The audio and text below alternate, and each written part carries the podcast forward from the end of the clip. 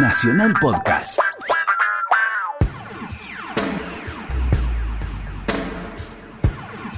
Nacional se puede permitir algunos gustos, entre ellos juntar a Héctor Larrea y Bobby Flores para ponerle música a la noche. Estás escuchando Mirá lo que te traje.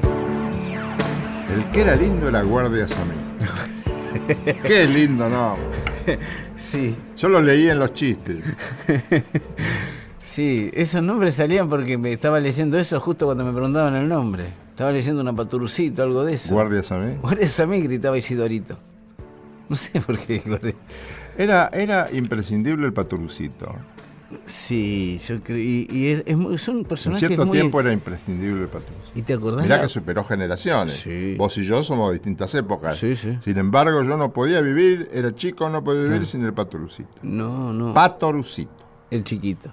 Sí. Sí, sí, con Yancul y toda esa gente. Que la revista se llamaba Paturucito. La revista, claro. Paturuzú era otra cosa, lo leían los más grandes. Que era horizontal la paturucita. Era horizontal, exactamente, rectangular y horizontal. ¿Qué haces, Bobby? ¿Cómo anda, Héctor, querido? ¿Cómo le va? Ya lo ves. Muy bien. Mirá lo que te traje. Uh, Te traje un disco que Sí. cuando lo escuché por primera vez dije, Mm. esto es perfecto. ah, sí. Pedro Navaja. Willy Colón es una canción de Rubén Blades. Y se habían juntado Willy Colón y Rubén Blades. Después terminaron a las patadas, uno agarró para, Sí. la- un lado, el otro para el otro. Estaba muy enojado Blades. No sé por qué se enojan a veces los músicos. Por Y decía, política, no, no, todo". yo no estoy más, no, esas cosas con trombón y eso no quiero hacerlas. Y había tenido mucho éxito. Claro. Dicen que el long play Siembra, donde Siembra, estaba Pedro sí. Fue el, el disco más vendido Sí. y más popular de toda la época de la salsa. No tengo dudas. La obra que ha hecho este muchacho, Rubén Blades. Rubén Blades, Sí. es extraordinario. Los colores que da, los colores del barrio latino que da en Pedro Navaja. Mm. Sí. En- inclusive cuando empieza el, el disco, hay una mujer que grita, Oye, fulanito, ven aquí. Sí, sí, sí, tenía eso. Ay, vienen, que la debe vienen. haber grabado en la calle. Esa, Bien, bien, bien en puertorriqueño. eso. Sí, sí, Bien sí. puertorriqueño. Quiero decir, son cosas que esas las grababan en la calle, no es que grababan una Y la señora deben haber grabado en la Sí, más vale. Y a que, ahora, lo que a mí me, me llama la atención es cómo se le ocurrió hacer esto. Desde luego, este hombre, Mm. Pedro Navaja, como Mac the Knife, es- es- está inspirado en la obra de Bertolt Brecht, Mm. la ópera de tres centavos, que después hizo una película, el brasileño, Ópera do Malandro, Mm, y Malandro. malandro. Y después que hizo esto eh, Rubén Blades, le hicieron por su cuenta, sin pedirle autorización, una película en México. Y allí nace la idea de hacer la verdadera historia de Pedro Navaja en Puerto Rico. Ah, Yo no sabía que esto estaba. Entonces voy a Puerto Rico, porque yo era animador acá de un programa que se llamaba Cantaniño o algo así. De donde salió Lorena Paola cantando una canción ya chiquita. Que, se, canta- que se- se cantaba el diccionario. ¿Se acuerda? Entonces usted? me dice, ¿por qué no venís a, a Puerto Rico? Me dice el productor. Sí, cómo no. Yo tenía una gana de ir a Puerto Rico. Lindo Puerto Rico, ¿no? No conozco el Puerto Es hermoso. Al puertorriqueño te lo querés traer para tu casa, lo mismo que al cubano. Y el colombiano. ¿Querés que te... ah, no los conozco. Ajá. ¿Querés que te acompañen toda la vida? Sí, sí, es gente amable ya por naturaleza. Llego sí, sí. allá, me había dicho un amigo, preguntá por fulana de tal, que es una actriz muy importante, y los va, los va a orientar en lo que ustedes Mm. quieren. Bueno, llegamos ahí. eh, hablamos con la señora esta y me dice, ¿no quieren venir al teatro? Yo no sabía nada. Dice, ¿por qué? Porque eh, estás trabajando así. Ah, sí. Y, ¿Y qué estás haciendo? Estoy haciendo la verdadera, la verdadera historia de Pedro Navaja. Yo ya llevaba el antecedente de este De la canción. y de Malandro. Ay, le dije, ¿dónde? Hoy, sí, hoy. ¿No quieren venir? Por supuesto. Era el Teatro del Pueblo, un teatro contenta- contestatario. Ellos tomaron la historia de, de Rubén Blades. La de la canción. Sí, la mezclaron con ópera, con la de Bertolt Brecht, ópera de tres centavos. ópera de tres centavos. Y entonces, como decían ellos, ha- hay que puertorriqueñizar a Brecht. Hicieron una cosa tan bella, Bobby, tan be- Yo fui tres veces a verla. Era un teatro a la gorra. Muy bien hecho, ¿eh? Sí, sí. los puertorriqueños cuando se ponen a hacer música. Y bueno, tomaron muchas partes de la letra de Rubén Blades, Mm. partes de lo que decía Brecht. A Brecht le costó que lo rajaran de Alemania, los, sí. los nazis. Y. Porque esto era, describían el gran enfrentamiento entre el trabajo y el capital, Claro. que se discutirá toda la vida. Todo, bueno. Bien. Lo que hizo Willy Colón con el arreglo es una. Vos te acordás. Sí, Una sí, cosa sí. maravillosa. Lo vi en vivo esto, lo vi en y vivo. mucha gente lo va a escuchar por primera vez y otra gente este, hace mucho que no lo escucha. Siempre hace Este, bien. Por eso a mí me gusta este, pasarlo por. Sí. Pedro Navaja, que al final muere como todo, como mueren todos los personajes de esta obra, de esta saga, digamos, Sí. que lleva distintos títulos, pero en esencia es lo mismo. Los mata la mujer, la ex mujer. La ex mujer. Y entonces, ¿cómo muere Pedro Navaja? Muere. Él le va a pegar un tiro a la mujer. Mm. No, él le va a pegar una cuchillada a la mujer y la mujer le mete un tiro. Mueren los dos. Mueren los dos. Y a la hora termina cuando viene un borracho, Y se lleva la recoge los pesos Sí. y se va cantando la vida te da sorpresa. Borracho. sorpresa, te da la- Sí, sí. ¿Querés escucharlo? Sí, cómo no. Dale. Por la esquina del viejo barrio lo vi pasar con el tumbao que tienen los guapos al caminar. Las manos siempre en los bolsillos de su gabán. Pa' que no sepan en cuál de ellas lleva el puñal.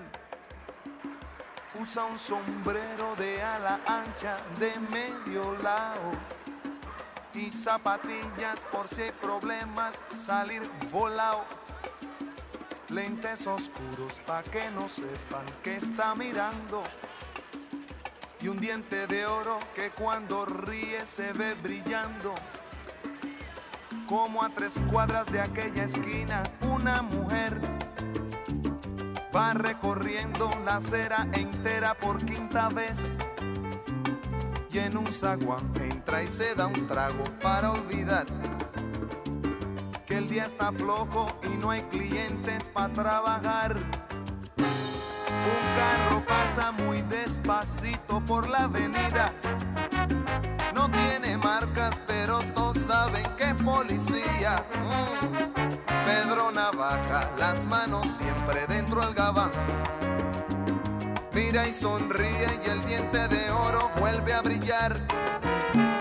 Mientras camina pasa la vista de esquina a esquina. No se ve un alma, está desierta toda la avenida.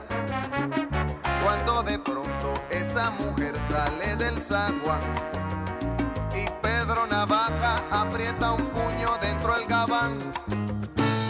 Mira pa' un lado, mira pa' el otro y no ve a nadie.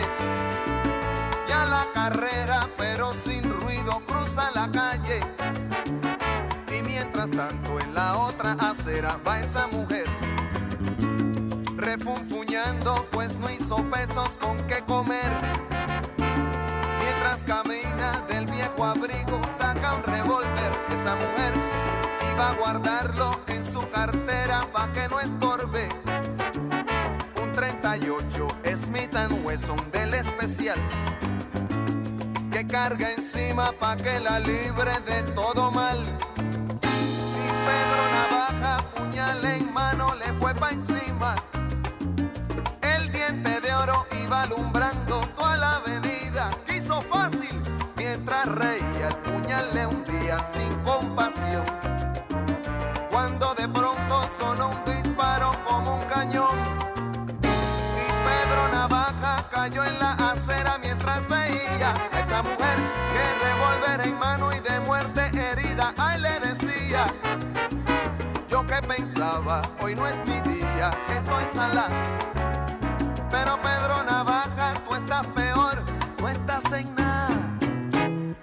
Créanme, gente, que aunque hubo ruido, nadie salió. No hubo curiosos, no hubo preguntas, nadie lloró. Solo un borracho con los dos muertos se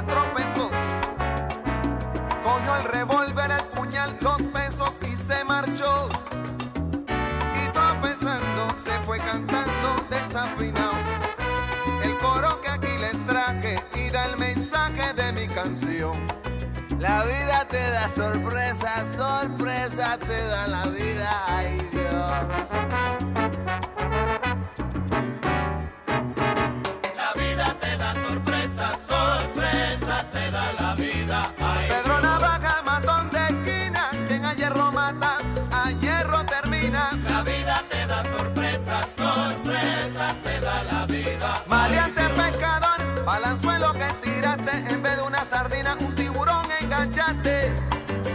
La historia no es linda, está bien contada. La historia es triste, pero Está bien contado. está muy bien contada. A mí, yo creo que Blades compuso mucho, ¿no? Sí. Antes y después. Pero con esta, Sí. con esta canción, con esta obra en general, Sí, justifica una carrera de éxitos. Sí, sí. Sí, sí, más vale. Es la comparsita para este. Sí, y larga. Y larga la canción. Yo lo escuché en vivo cuando lo presentó, acá en Buenos Aires, en un show con los abuelos de la nada. Ah, Cartel raro, ¿eh? Los abuelos de la nada con Rubén Blades en el estadio de Yo lo vi cantar tango después en un festival de tango y no. Ah, no, bueno. Acá, No. Acá tampoco, acá sí no había mucho. Lo presentó Bravito, mi, mi amigo Bravo, con todo entusiasmo, pero Eh, no. no pasó nada. No. acá y yo fui a verlo a él, ¿eh? Fui a verlo a Sí, Blades. sí. Acá también pasaba que había gente que lo fue a ver a él y, y bueno. Pero decía que esta canción, cuando la llevó a la grabadora, no me acuerdo qué sello era, y le dijeron es muy larga la canción. Está buena, está muy bien, está muy bien, Rubén. Pero es muy- Fania era. Fania, Fania era. Ah. Es muy larga, le dijeron. Y él sí, es dijo, larga. Es larga. Él dijo, bueno, pero es así. ¿No la podemos cortar? No, no, no. Muy ¿Sale bien, así o no sale? Muy bien, muy bien. Y, y el argumento que le dio, ¿sabe cuál fue? Dijo, bueno, si a Cervantes hubiera mostrado el Quijote antes de editarlo, lo hubieran sacado unos cuantos capítulos. que tenía bueno. razón, sí, sí. Después yo le quiero pedir algo, esto, porque usted trajo Pedro Navaja y muy bien aclaró, mi querido Héctor, que cada tanto lo pasa, hay que pasarlo cada tanto, Sí. no es un tema de eso que de moda.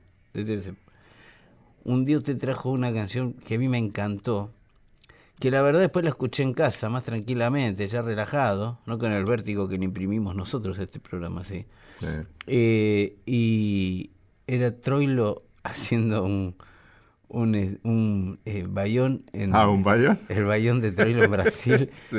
es, es impresionante ese tema. Sí, sí. Es una lástima que no lo haya hecho acá. Yo creo que abrió una puerta grande. ¿sí? Veo ahora en la computadora que se dice abrió una ventana. Yo creo que abrió una ventana nueva. Que hace ese tema acá. ¿eh?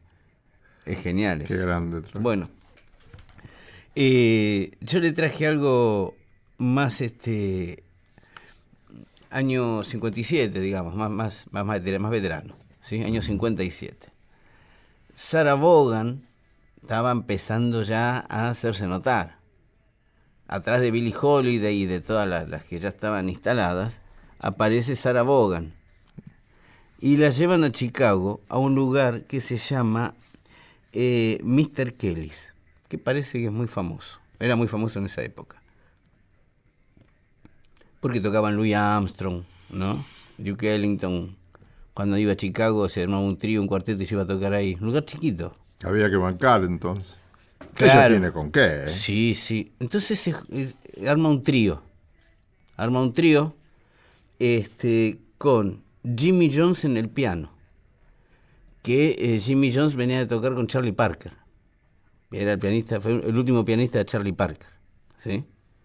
Que le dicen, mira, hay una piba que anda muy bien, que estaría muy bien, que lo acompañe, bla, bla, bla, cómo son esas cosas. Una piba que anda muy bien. Y sí que le dijeron de la Zaragoza.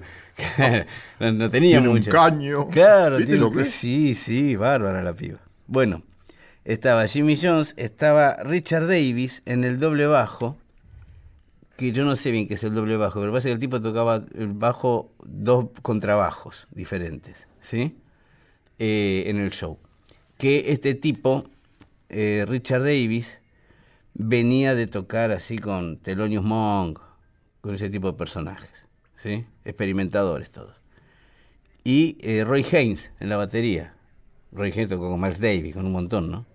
Bueno, le juntan estos tres y le arman un repertorio, o ya lo tendría armado, no sé. Cuestión que Sarah Vaughan, a partir de este momento es cuando todos le empiezan a, ah, mirá la piba, mirá la piba. También. Mucho tenía que ver este trío, que la verdad que sabían lo que estaban haciendo y estaban sabían que no era para que se luzcan ellos, era para la piba, el show, para Sarah Vaughan, vamos a Sarah Vaughan.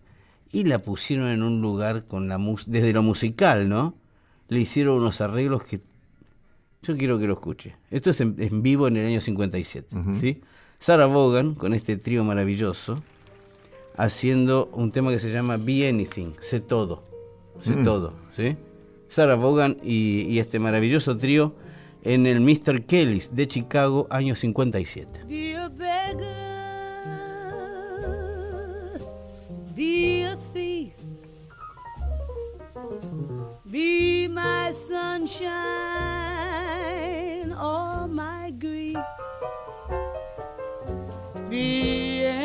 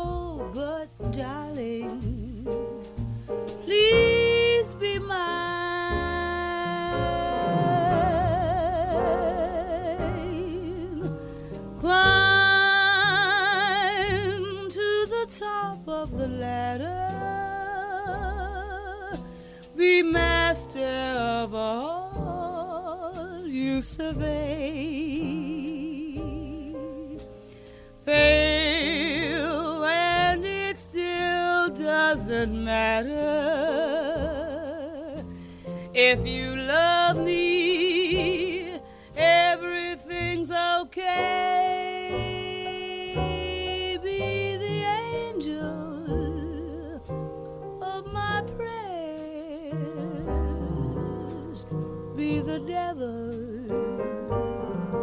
who cares. Be anything,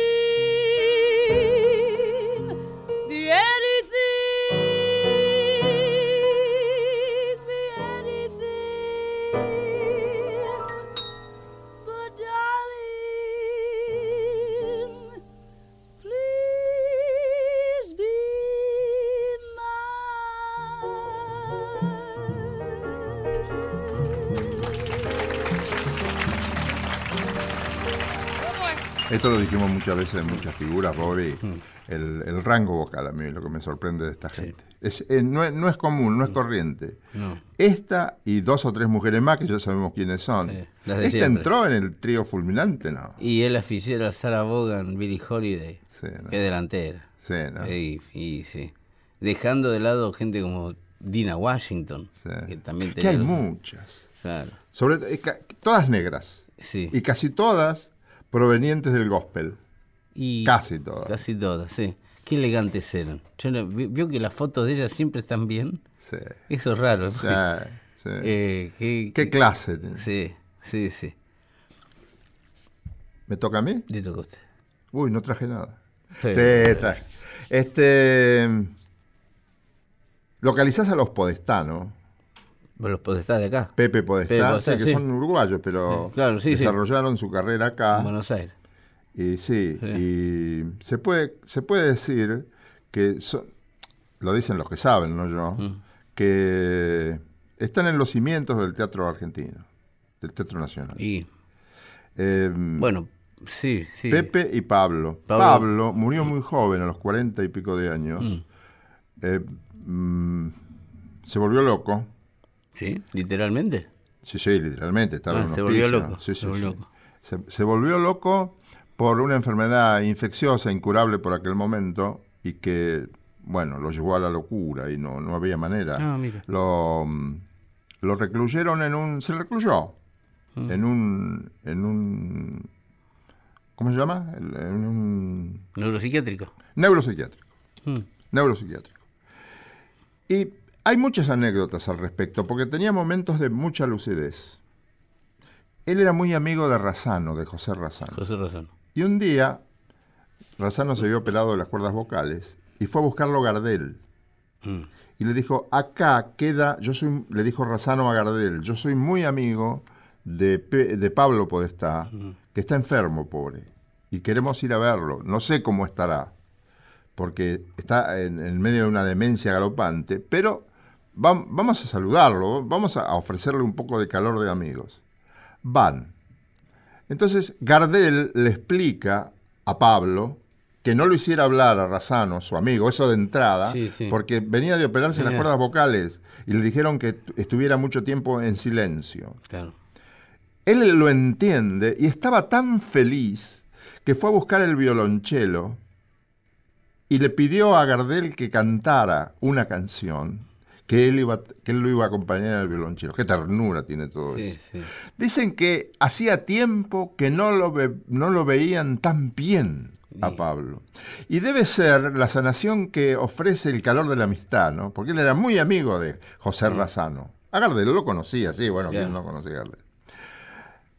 Tuvo muchos homenajes en vida y después de muerto. Yo no sé si cuando Ah, ¿se le reconoció en vida a Pablo Sí. Ah, sí. Ajá. José Martínez, un criollista del tango, del que te hablé la vez pasada, le dedicó el tango Pablo.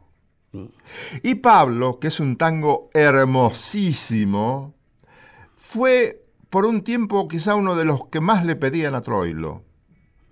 Junto con quejas de bandoneón, Ah, junto con la comparsita, junto con esas cosas geniales, color de rosa. Están- está, está diciendo nombres importantes, ¿eh? Sí. Y Pablo entraba ahí en ese... Pablo entraba ahí porque es un tango precioso que si querés lo escuchamos Me ahora. encantaría. Dale.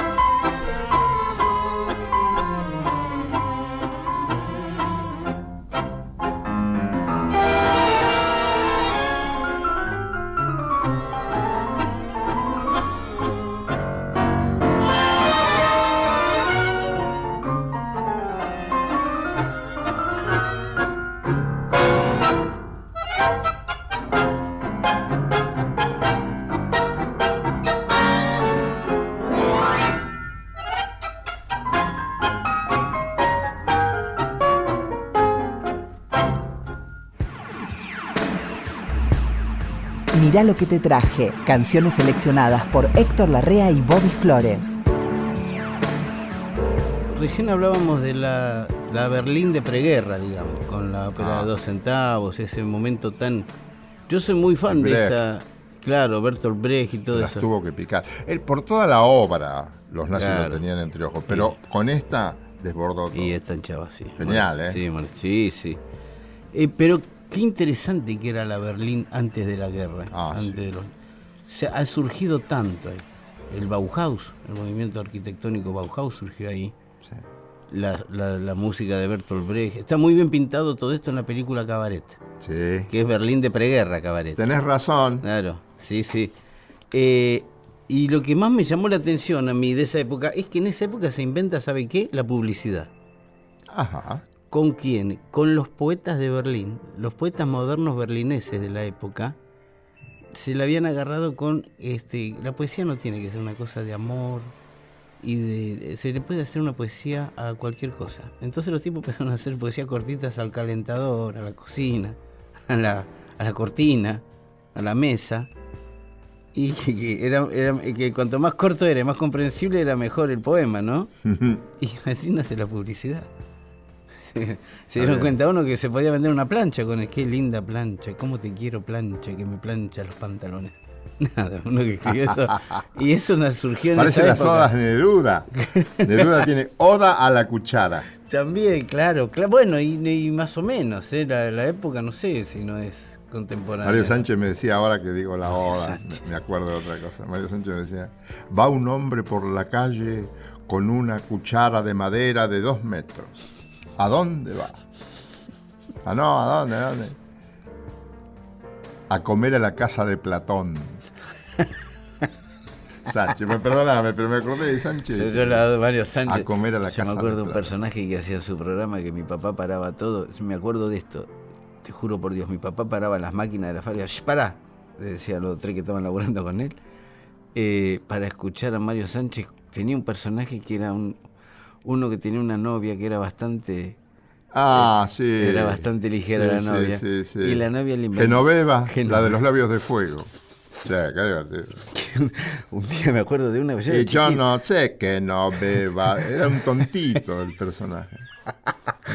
Pero las historias de la piba ¿Cómo para? No me acuerdo, pero yo me acuerdo de uno que lo encuentra en un colectivo con el, con el colectivero. Y él llegaba ¿Qué siempre. hace que no beba acá con mi amigo Leandro? Ay, yo no sé, vengo no sé de dónde. Era muy divertido. La mujer le inventó. Gracias por el recuerdo. No, me acuerdo de esto. La mujer le inventó una historia que era perfecta. Yo me imagino que la habían, le, iban- le iban pergueñando ahí ustedes dos, porque no se sabía. No, no, estaba todo. ¿Sí? Sí, sí, estaba todo. Que le decía que era un extraterrestre. Sí, sí, No es un sí. colectivo, Ah, sí, una- sí, sí. Me acuerdo de mi viejo y todos los obreros riéndose de la- las carcajadas de Mario Sánchez. Sánchez hacía 70 personajes. Es un genio, un genio. Era Sí. del dúo de dos, ¿no? Sí, Si yo no me equivoco. muy gracioso siempre. Muy gracioso. Sí, pero en el dúo de dos él no era el gracioso, ¿o sí? No, el otro. Beto Cabrera era el Beto otro. Cabrera cantaba bien y le hacía, le hacía pata. Que muy como Dean Martin y Jerry Lewis, ¿no? Claro, así, esa misma- claro. claro. Dean Martin hacía todo para que el otro hiciera reír. Claro, era, funcionaba. Yo Y era después chico. Sánchez agarró, agarró viaje y, Y- y bueno, estaba en el Mitre con, con Altavista. Y, ¿Ellos dos? En el Clan del Aire, sí. El clan del aire. El Clan del Sí, Aire. famoso. En la agencia, ¿sabe quién estaba? Uno de los dueños de la agencia que tenía Clan del Aire, Marín. Marín, Fernando Marín. Fernando Marín. Este muchacho que ahora Fernando- sí, sí, que suena mucho con el fútbol. Y no En Racing está, claro. Sí, sí, en Mitre.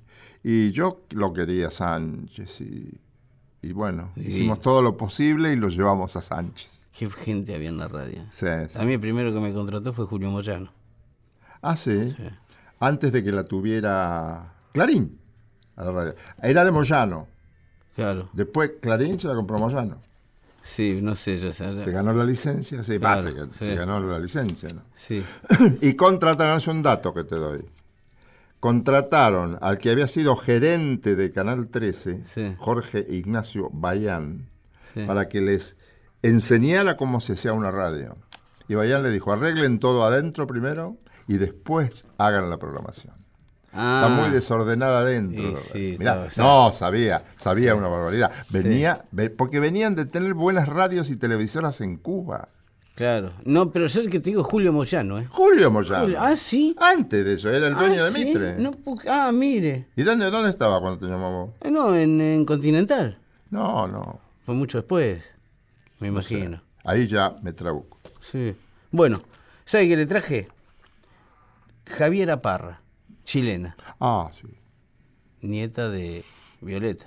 Todos son, todos los parras son parientes. Y sí, y, todo- y todos son musiqueros, Sí, todos sí. están ligados a la música de destino el de Violeta, pobre Violeta.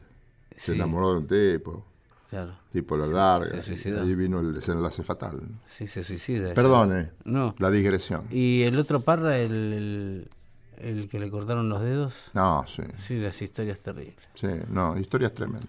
Bueno, Javiera Parra es una, es una señora, ¿no? Que se dedicó al, al rock, básicamente. La música de ella era el rock, la música de su generación, de mi generación, un poco más chica que yo, debe ser Javiera. Entonces Javiera Parra creció con eh, la estirpe de los Parra, ¿sí? Más el agregado de que esta le agregó el, rock. Con lo cual armó una banda que se llamaba Los Accesorios, hace unos años de esto, que hacían canciones con el oído puesto en el rock, pero con eh, la sustancia de, de- de un montón de otras vertientes, no necesariamente rockers, ¿no? como la canción latinoamericana, la chanson francesa, que tanto adoraba a esa gente. La canción francesa fue muy... La chanson francesa fue muy influyente en esa, me imagino, en esa gente en los años 50. Ujú. Bueno, cu- cuestión que Javiera agarra una canción. Esto es lo que tiene de bueno eh, los discos de Javiera Parra y los accesorios. Que se agarra un repertorio, capaz que agarra una canción de Rafael, el niño. Y ya hace un arreglo y suena rocker. La canción suena una cosa. Este es un ejemplo. Esta es una canción de un tipo que se llama Camilo Sesto. Camilo Sesto, que, que cada tanto Sí. viene acá. ¿Sí? Muy fichado acá. Sí, sí, pero no es un músico así reconocido por el aporte musical, es más bien un show, de, ¿no? Más bien intimista. Sí, sí, sí. Y Camilo Sesto hizo hace mucho una canción que se llama Vivir así es morir de amor. Muy famosa, Vivir así es Ajá. morir. Uno la escuchó siempre por Camilo Sesto. Un día aparece Javier y la canta en un disco. Todos dijimos, no puede ser la de Camilo, debe, se debe llamar igual, no debe ser la de Camilo. Es la de Camilo Sesto. ¿Quiere escucharla y ver cómo quedó? Pero como no, Javiera Parra y los accesorios, vivir así es morir de amor.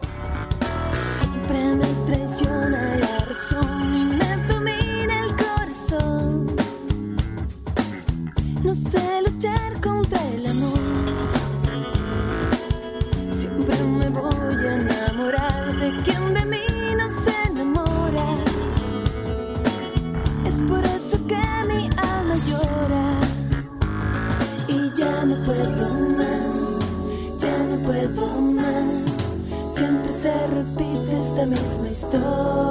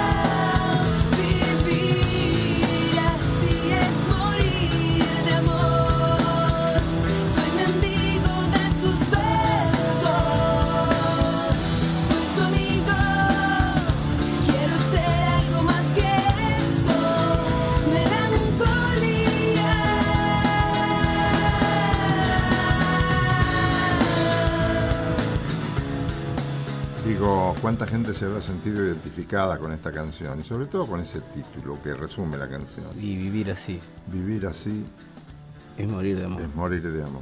¿Cuánta gente? Qué agonía larga, ¿no? A veces. Hombres y mujeres, pero creo que hay, no tengo una encuesta, ¿no? No. Pero creo que hay más mujeres que se ilusionan con el amor y después el tipo se va. Y ahí viene lo malo. Sí. Es cuando la mujer, que a mí me- no sé si será más sensible, pero por lo menos lo parece, ¿no? Es más sensible la mujer a las heridas del amor, digo, ¿no? Sí. Y Yo he visto hombres de rodillas, ¿eh? Sí. Heridos de amor. Eh, hombres. ¿Quién escribió los tangos? bueno, claro, bueno, bueno. Mi sí. noche triste Y fue la sí. primera, la- el, el- el puntapié inicial. Claro, sí, sí. Y hay tangos. A mí me llama mucho la atención silbando. El tango silbando, la letra, es como Pedro Navaja, si quieres. Sí. Es un asesinato. Sí. Cantado con una, no sé si dulzura, pero. Le faltan los trombones. sí, claro, claro. Pero es una historia así, es terrible. una Sí, historia no, también hay muy buenas historias. un hombre en, en la sombra, ella y él, y estaba con el otro, ella, y entonces él le clava un cuchillo a ella, o ella a él, no me acuerdo. Historias terribles de, de gente que ha sufrido mucho por amor, se ve. Sí, sí. Mm. Hay, este es un país de muy buenos acordeonistas. Muy buenos acordeonistas. Flores, Está, sí, Lini Flores, sí. Barbosa, Raúl Barbosa, Raúl Barbosa, muchos otros, y el Chango Espasiuk, y el Chango Spasiuk también. muy inteligente, Sí. muy buen compositor, y se sabe gestionar. Sí, Hoy los artistas tienen que saber autogestionar. y sí, es una ventaja. Si puede. Si querés ofrecer algo artístico importante, Mm. tenés que saber autogestionarte y cuáles son las vías. Mm. Una de las de las mayores este, de los mayores atractivos que tiene para mí el, el Chango Spasiuk es la generosidad con artistas nuevos Mm.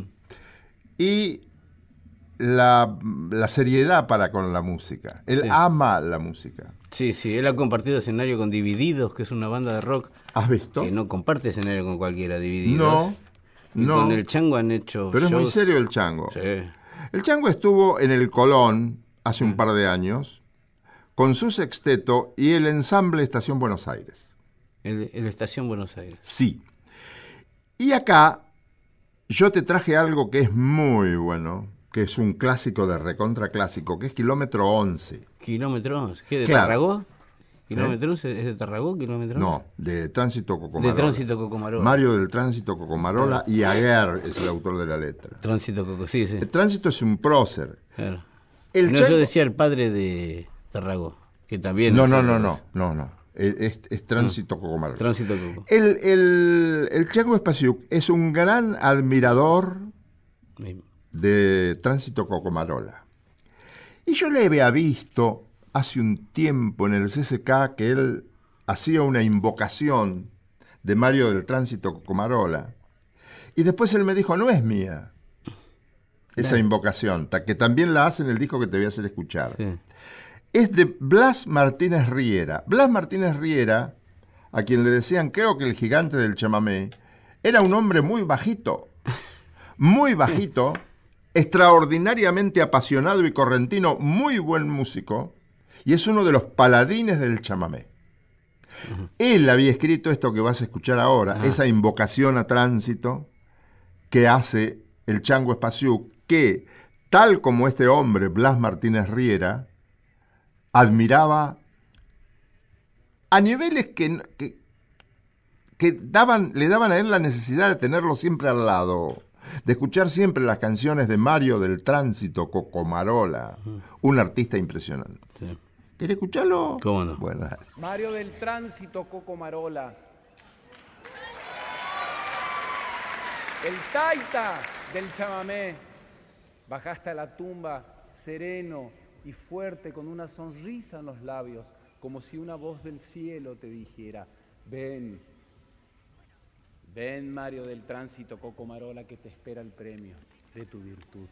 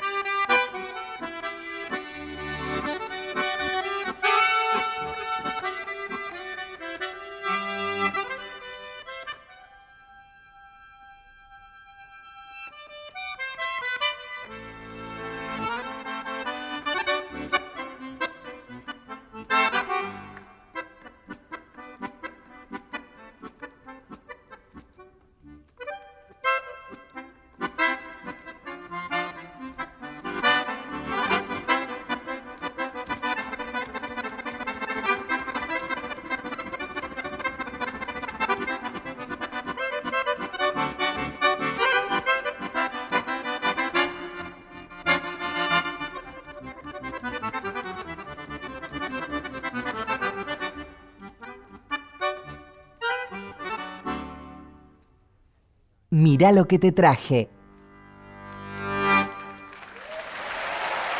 Vos nombraste a Tarragorro Sí. y Antonito. Antonito Sí. no lo conocía a Constante Aguer, lo conocía de grande y me, me dijo que se quedó mudo cuando lo conoció. Sí. Es- es un chamamecero, hijo de Tarragó Ross. No conocía a Aguer y lo descubre en un momento. Es un momento clave en su destino Sí, como sí. músico, como artista. Claro, claro. Dice que le dio una, una- un abrazo tan fuerte, le dijo, usted no sabe, le dijo Antonito, Ah.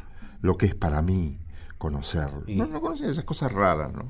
Comarola y Aguer, kilómetro 11. Qué lindo. Son lindos lindo. recuerdos para mí también. Nosotros hemos ido mucho al Festival del Chamamé con Rapidísimo. Ah, Íbamos, sí, mucho fue. Íbamos a hacer transmisiones. Claro, sí. claro. Íbamos los sábados, hicimos una transmisión por la mañana con todos los artistas. Había muchos coros de todos los artistas. De que a la noche En estaba. corriente, ¿no? Sí. Ah, ¿Te conté lo de Martín Caballero? no. Me parece que te lo... Bueno, si, si lo conté te pido disculpas. Eh, No, resu- me parece que no. Resulta que Martín, Martín Caballero Mm. es un muchacho que ya se jubiló como locutor. Y estando en plena vigencia, era el presentador del festival de Chamamé. Yo veía, antes, antes de verlo a Martín Caballero, veía gente que pasaba con de esas, esas cositas, que, esas cajas de madera que se cargan, que se Mm. pone con una cinta que pasa el cuello, lo sostiene con el cuello, el Sí. tipo y con las dos manos. Como un Yo hombre cartel. Yo creía que vendía caramelo. ¿no? Bueno, caramelo. Este, me quedé con eso. Ah. Y Martín, me acuerdo que estrenaba un smoking que le había regalado a Antonio Carrizo, porque él trabajaba en Radio Rivadavia. Era así, Antonio, ¿eh? Ah, era de él, no se lo compró, le dio un smoking de No, él. no, le dio un smoking de él. Había que ponerse un smoking de Carrizo. ¿eh? Sí, no, pero lo hizo arreglar con su sastre. imagino. Él decía, me llevó a su sastre particular y me lo hizo arreglar. Y de pronto anuncia y viene a la, a la butaca donde estábamos nosotros, los de Rapidísimo, y dice, pero esto no se puede bancar más. ¿Qué te pasó? Me robaron el tetrabric. Lo había dejado en la punta del escenario y se lo chorearon. Y el tipo que a mí me parecía que vendía caramelo, vendía tetrabric. Ah, Entonces ahí aprendimos a tomar tetrabric nosotros también. claro. Sí, que es como tomar la bota española en un punto. Sí, sí, sí, sí. Se sí. puede tomar de lejos el tetrabric. Qué lindo corriente. Espacio no es correntino, es lo claro.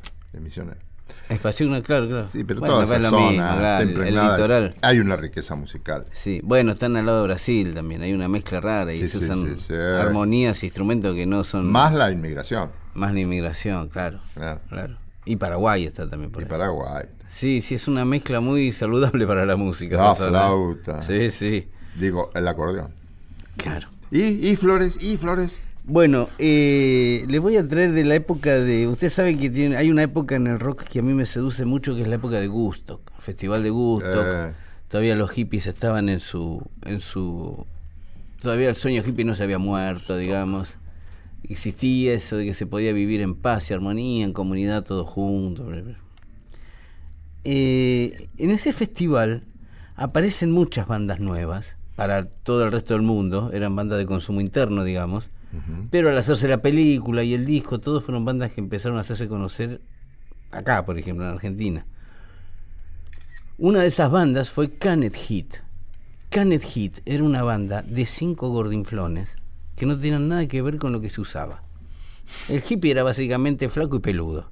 El hippie tenía que tener, el hippie pelado no existía. Se ponía una vincha que era pelado. O un sombrero.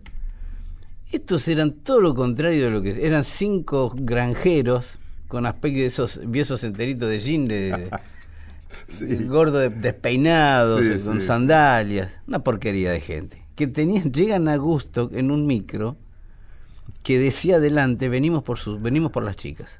Ah. Y uno veía bajar esos cinco. que Había un par de latinos, estaba uno que se llamaba De la Parra, que era un latino que fue uno de los primeros latinos con Santana, que se, metió en el mundo del rock así, desde un lugar medio salvajón, ¿no? Festivalero. Eran pibes así, medio salvajes. Eran- No tenían. Ellos, este. lo- los shows, la verdad que tocaban bien, pero eh, desprolijos. ¿sí? No era una banda que se ve que ensayaban mucho, ellos estaban en otra cosa. Como los envidio. Sí, la época era también, ¿eh? era la época, sí, sí. Un día los ve John Lee Hooker. John Lee Hooker ya, ya un- una de las, uno de los patriarcas del blues, ¿no? John Lee Hooker es un tipo que respetadísimo en el ámbito del blues, del jazz, del soul, del rock. Y los ve John Lee Hooker y les dice, yo quiero grabar algo con estos chicos, pero si me dan bola. si, van a hacer eso que hacen. O sea, yo les puedo demostrar cómo con lo que hacen se puede mejorar mucho con un poco de conducta, con un poco de, de- de, ¿no? de apego al trabajo, que no son muy apegados a esto, y los metió en un estudio Johnny Hooker. Y hacen un disco que terminó siendo un vinilo doble. Lo que iba a ser un, un proyecto, a ver qué sale de esto, salió un vinilo doble con 15, 20 canciones y decían que tenía como 40, que pusieron Ah, unas ahí. dos, dos LP. Dos LP completos, claro, un vinilo doble, dos LP completos Sí, terminaron sí, no, no, haciendo. nunca vi un vinilo doble. Sí, en, LP, en- nunca vi. En el rock se usaba bastante, el rock sinfónico usaba mucho el vinilo doble. Ah, sí. Y triple. Y este tiene un vinilo Ey. triple. Sí, nadie, no conozco a nadie que lo haya escuchado entero. Nosotros lo compramos. Eh, no es para tanto, son tres discos. eh. Sí. Es. Eh, bueno, Johnny Hooker se junta con Hit y le- les marca algo. Les dice, esto, se- esto está bien lo que hacen ustedes, son pe- pero ahorran esfuerzo, pueden concentrarse más en otra cosa si tocan de esta manera. Y tocaron de otra manera que los cambió para siempre después, ¿no? Ya después de ese disco, Heat se convirtió en una banda seria. Y bueno, eh, los excesos de una época y todo diezmaron el grupo, creo que no queda ninguno ya de los originales. Todos se iban yendo jovencitos. Pero lo que quedó de Kenneth Heat, y este disco especialmente, el que hacen con Johnny Hooker, yo creo que marcó todo lo que vino después en el rock. Este rock se podía bailar. Este rock era como este no- todavía no existían las discotecas no pero no era un rock duro alegatos eh, esas- no no este era un rock más divertido Johnny Hooker era un especialista en eso Sí. y, y les dio a Kenneth Heat lo que necesitaban que era conducta y diversión ¿sí? Ah, bien. acá están Johnny Hooker y Kenneth Heat juntos haciendo It's Alright Baby, it's alright, it's alright, and it's alright. Baby, it's alright. Baby, it's alright. Baby, it's alright. It's alright, and it's alright. Oh, oh,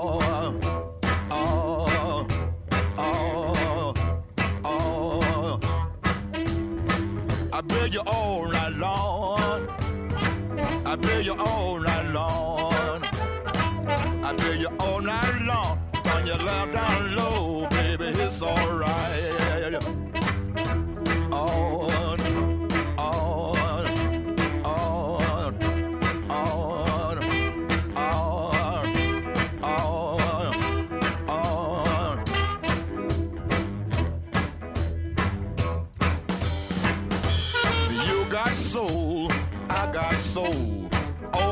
Sure and they got soul. Well, it's alright.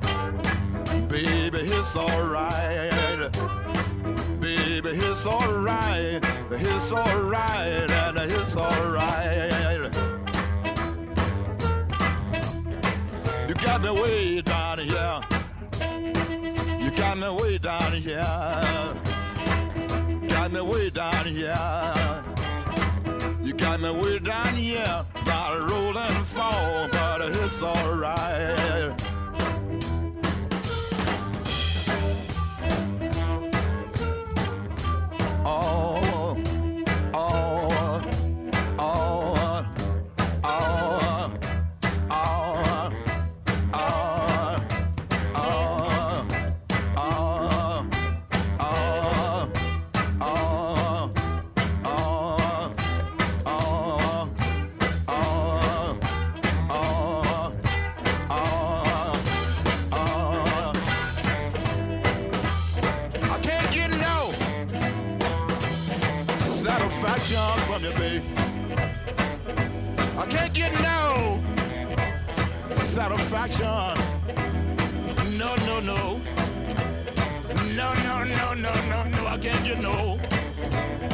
satisfaction, baby.